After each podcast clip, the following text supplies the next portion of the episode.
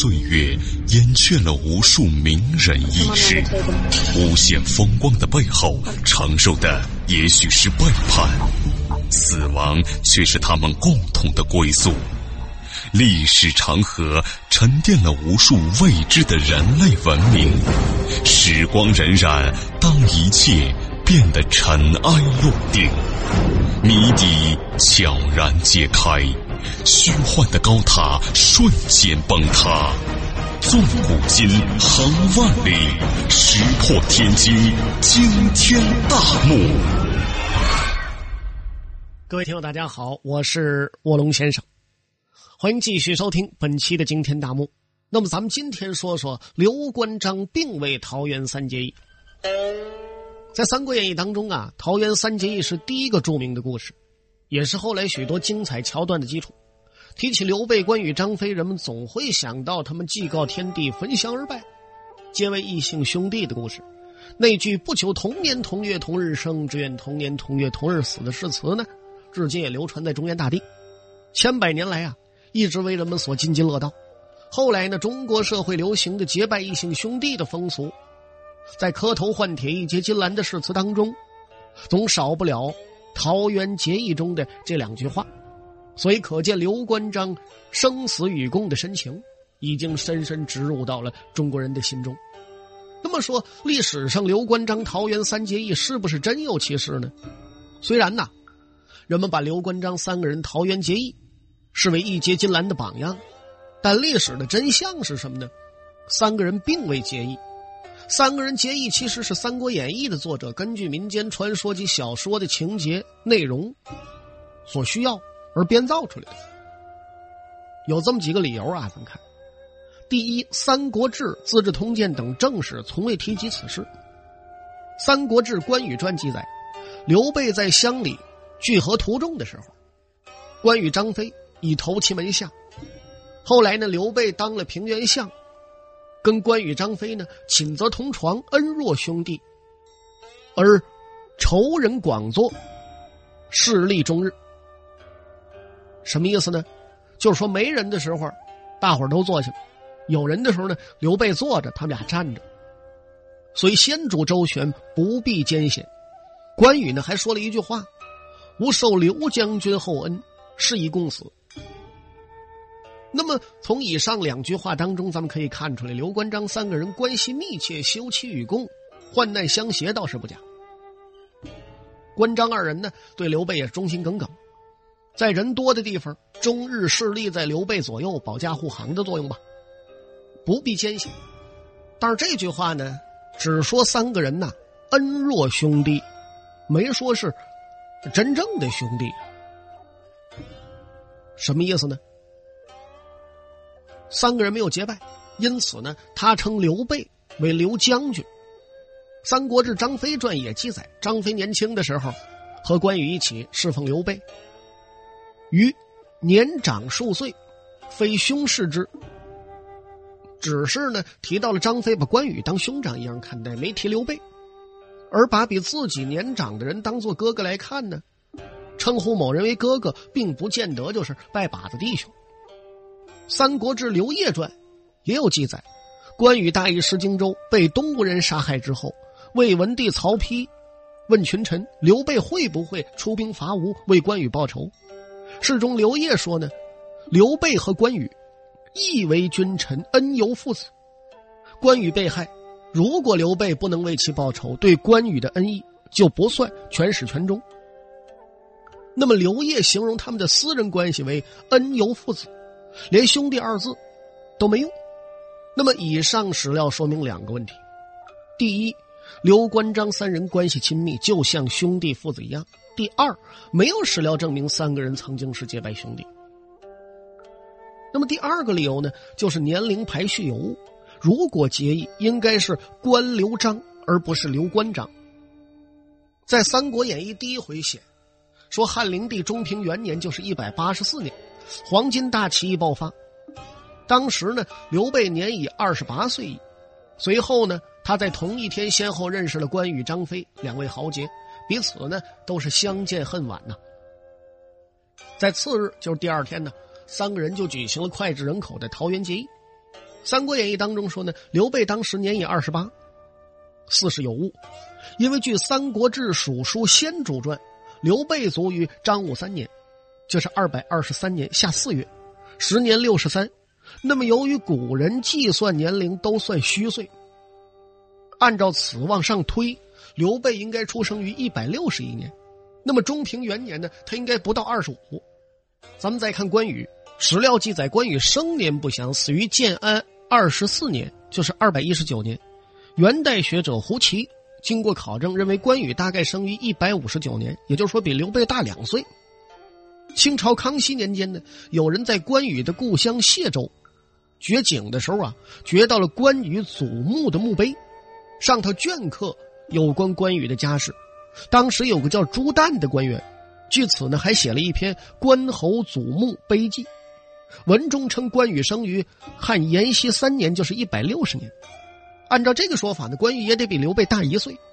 张飞的年龄呢，相对比较好界定。据《关公年谱》记载，张飞呢小刘备四岁。那么咱们综合上头的信息，可以得出结论：刘关张三人，关羽最长，刘备次之，张飞最小。那么假如真结义，应该是关羽、刘备、张飞，而不是刘备、关羽、张飞。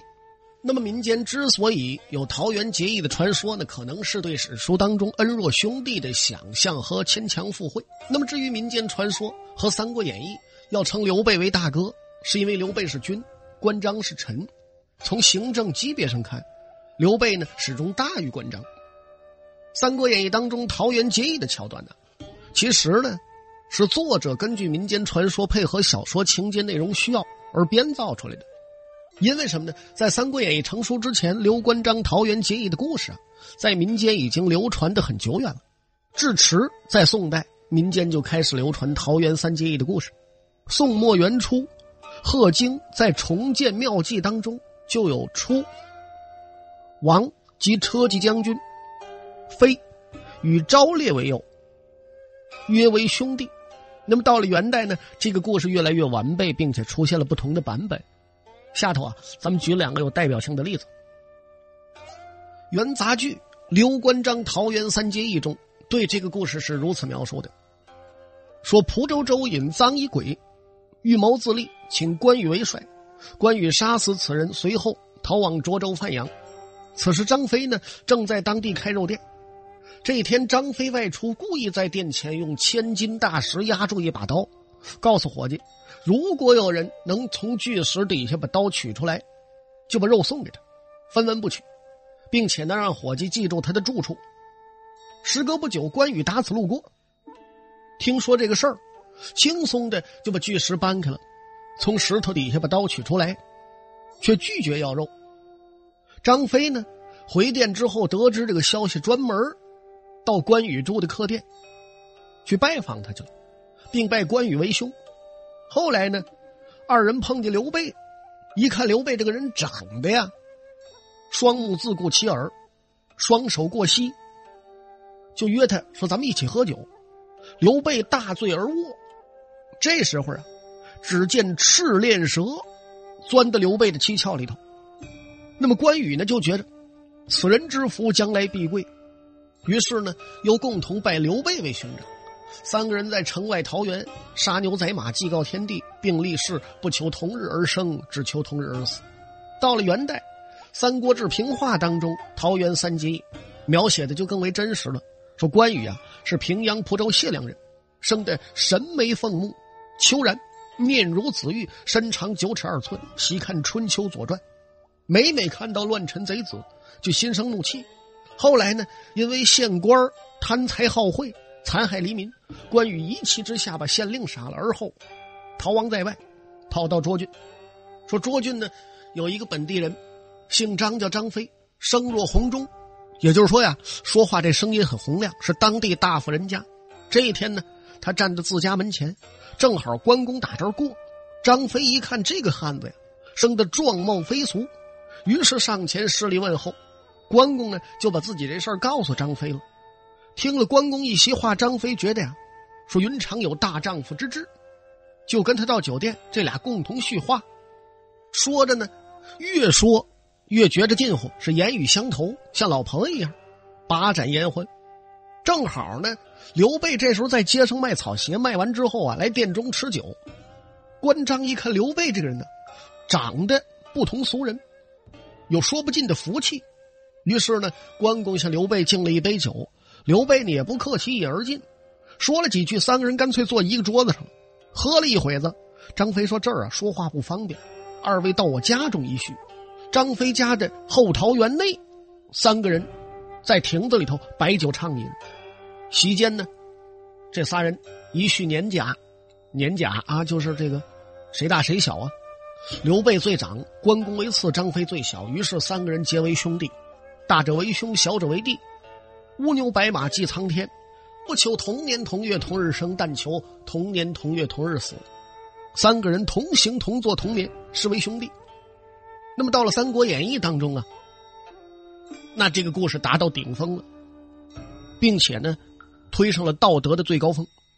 时间进入明代，桃园结义的故事在民间已经流传很久了，而且版本众多。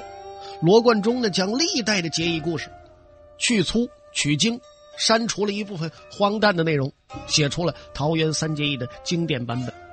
在《三国演义》当中呢，刘关张三兄弟在国难当头。国家需要人才的时候，想要投军破贼、保国安民、共举大事，他们是在这个一致的目标或者叫大前提下结为兄弟的。这么一来呢，故事的立意比其他版本要高得多，朋友关系呢也拔高了一个尖儿。再加上《三国演义》本身是一部伟大的作品，它的背景是真实的，因此桃园结义也就更加的令人信服。那么说，民间为什么对此事是津津乐道，总说呢？因为在以《三国志》为主的正史当中啊，咱们首先来看啊，曹操是一个具有雄才大略的英雄人物，以刘备为首的刘关张诸葛亮，也并不是正义忠义的化身，而仅仅是当时三方政权割据中的一方而已。但在其后的几个朝代当中，这两方的形象就发生了戏剧性的逆转。这曹操，一点一点的变成奸雄了；刘备呢，或者叫刘备一方啊，就变成了正义的化身。尤其是关羽和诸葛亮，更是被逐渐神化，赋予了和皇帝平级甚至高于皇帝的地位。一直就到今天吧，我国各地关帝庙有几千座，比孔庙还多呢。这个戏剧化的逆转，主要是在唐宋时期发生的，尤其南宋时期是主要的转折点。在北宋的末年呢，经历了靖康之耻之后，北宋政权被金兵所灭了，残余势力呢无力反抗，偏安一隅，在临安，就是现在杭州啊，建立首都。那么当时呢，南宋人对占领北方的金人恨之入骨。在三国时代呢，有人说曹操这魏国呀，占据的就是北方，蜀国和吴国呢占据南方，因此在南宋时期，凡是提及三国故事的时候，曹操呢就成了人们假想敌了。无能的政府和无辜的人民，都一致的把对金人的痛恨转移到对曹操身上去了，因此呢，人们就更加拔高刘关张的正义形象。另外啊，就和中国这个传统文化有关，中国人呢向来推崇忠义、道义这种思想，而刘关张三人的故事呢，正好满足了这个心理需求。再加之中国历史上向来把刘备作为正统汉室宗族，曹操呢是篡权的奸雄，所以人们也愿意让刘备有两个武功高强、赤胆忠心的兄弟。而《三国演义》明显是支持刘备而贬低曹操的。咱们知道这个历史背景之后，在《三国演义》中出现的刘关张结义也就不足为奇了。寻梦于文明之巅，探瑰宝之风华，感历史之迷离，经发掘之旷古，谜底在最后一刻被悄然打开，石破天惊，惊天大幕。那么接下来呢，欢迎您继续收听《惊天大幕》，我是卧龙先生，咱们下边说什么呢？来说说达摩并不是少林武术的祖师爷。你看啊，上世纪的八十年代，以金庸、梁羽生等人为代表的新派武侠小说如潮水一般涌入中国大陆，其中呢，几乎无一不提到少林派，并将其与武当派分别奉为僧道武学正宗，这就让民间形成了天下武功出少林的这么一个印象。有正宗就得有圣地啊，哪儿呢？河南嵩山少林寺，这为主，以福建南少林为辅。有圣地就得有圣人呢。在新派武侠小说当中，少林武术的创始人之一，是一个叫达摩的印度和尚。然而有趣儿的是呢，中国佛教史上有名的高僧几乎都在正史中有迹可考，但达摩是个例外。他的来龙去脉啊，扑朔迷离，是不是与少林寺有关，有待考证，也就更谈不上是少林武术的鼻祖了。达摩是谁呢？去过嵩山少林的人都知道。那儿有个达摩洞，据说呀，这达摩当初在这儿修炼，由于面壁时间过长了，至今呢还能看到达摩反映在石壁上的影像。这个说法呢有点超现实主义，咱们呢姑且把它当做一种象征意义来看待。这个达摩呀，又叫达摩，是磨刀石的那个磨，或者叫菩提达摩，被中国佛教禅宗啊当做开山祖师。但是达摩是谁？生在何方？止于何地？何时？说法不一。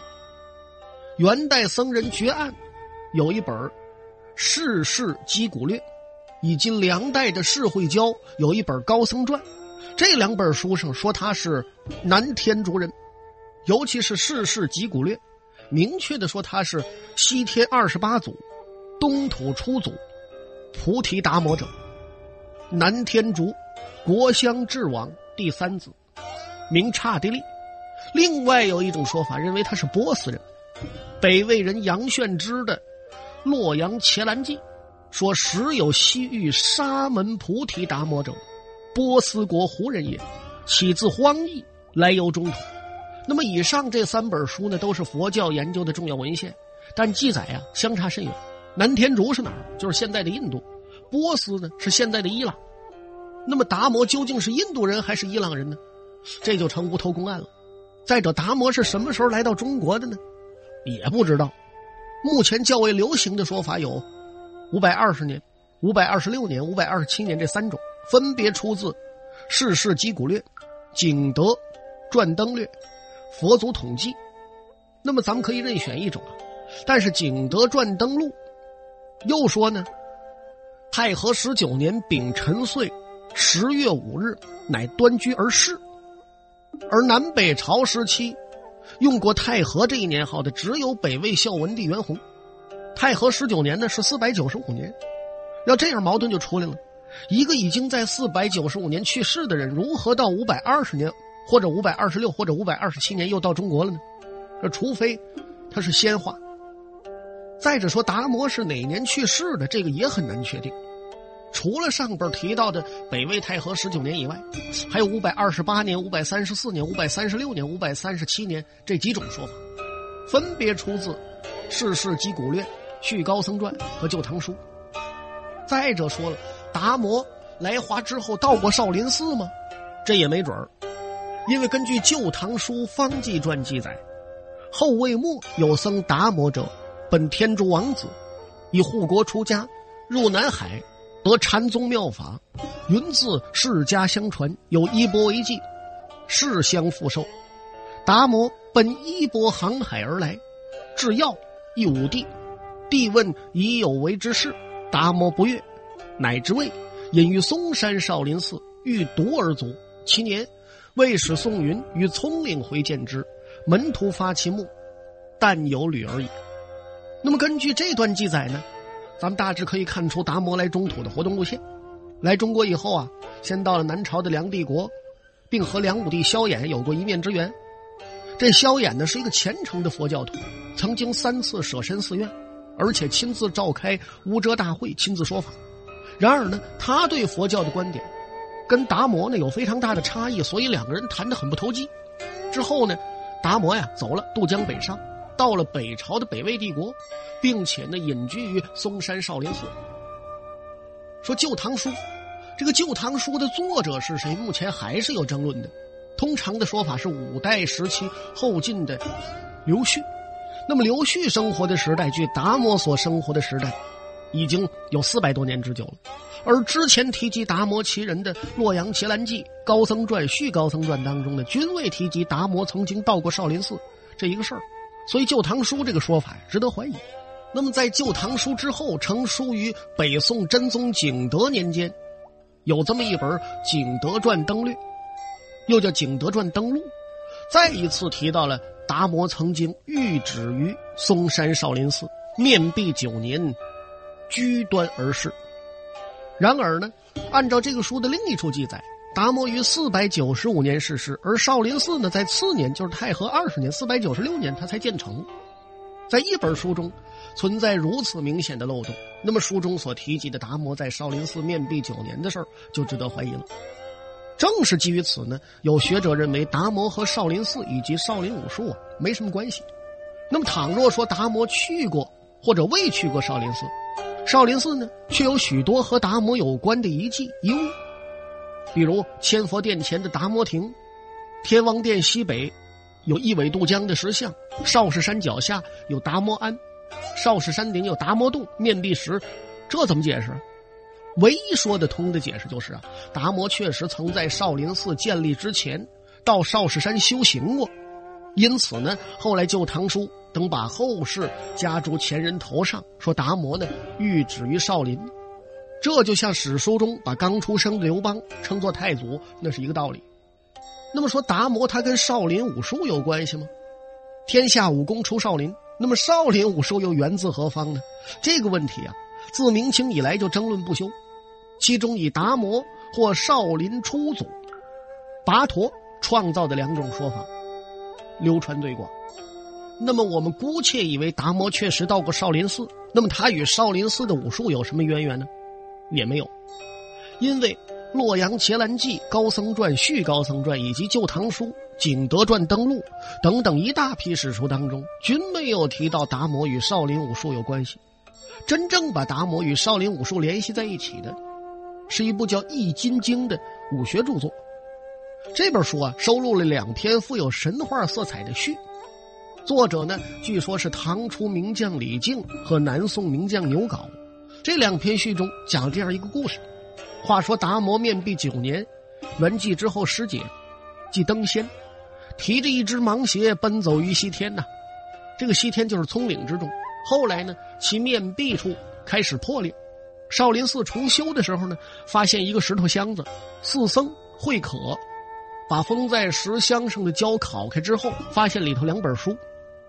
一本呢是《洗髓经》，另一本就是《易筋经》。这两本书都是梵文写就。慧可拿走了《洗髓经》，其他僧人拿走了《易筋经》。僧人呢就将《易筋经》译出一小部分，发现耶，这是一本武学著作呀，又是达摩老祖的遗物，于是按照就练起来了。后来呢，有一个叫做班拉密蒂的天竺僧人。将《易筋经》全部译出，辗转传给了隋末唐初风尘三侠中的裘然客。裘然客呢，又传给了义妹夫李靖。李靖去世之后数百年，这本书又神话般的传到了一个老和尚手里。老和尚呢，自称是抗金名将岳飞的老师，他把这本奇书又传给了牛皋。那么老和尚为什么不把这书传给岳飞呢？据说呀。因为早就看出岳飞名虽成，志难靖，这就是指岳飞被奸人所害的这个事实。但是呢，牛皋最后也被秦桧派人毒死了。就是说，牛皋岳飞同样结局，但是传牛皋不传岳飞，你这说不过去啊。再说，裘然客不过是一个传奇故事中的人物，历史上呢也没有这个人，因此这篇序言呢，一点说服力没有。近代的研究结果认为呢，把武术带到少林寺并发扬光大的是少林寺的第二任主持筹禅师。筹禅师呢，又名僧筹，祖籍在河北昌黎。说这个筹禅师啊，在三十三岁或者之后来到少林寺，时间呢大概是北魏宣武帝延昌年间，就是五百一十二年。根据文献和实物的相互印证，这个愁禅师少年时期在另一所有大量武僧活动的佛教寺院——叶下寺院，遗址呢就在现在的河南省安阳县单营镇境内，他在这儿修行。那么叶下寺院呢，是我国历史上最早的有文献可考的寺院。也就是说呢，这个愁禅师啊是带业进寺。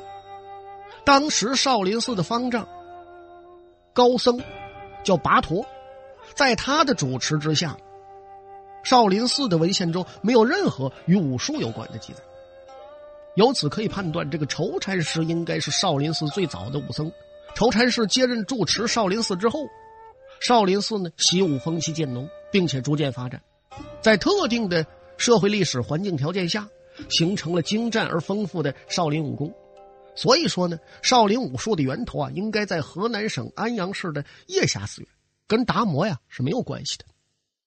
那么好了，各位亲爱的听众朋友，看看时间，咱们这一期的惊天大幕到此为止，就全部为您播讲完了。我是卧龙先生，咱们再会。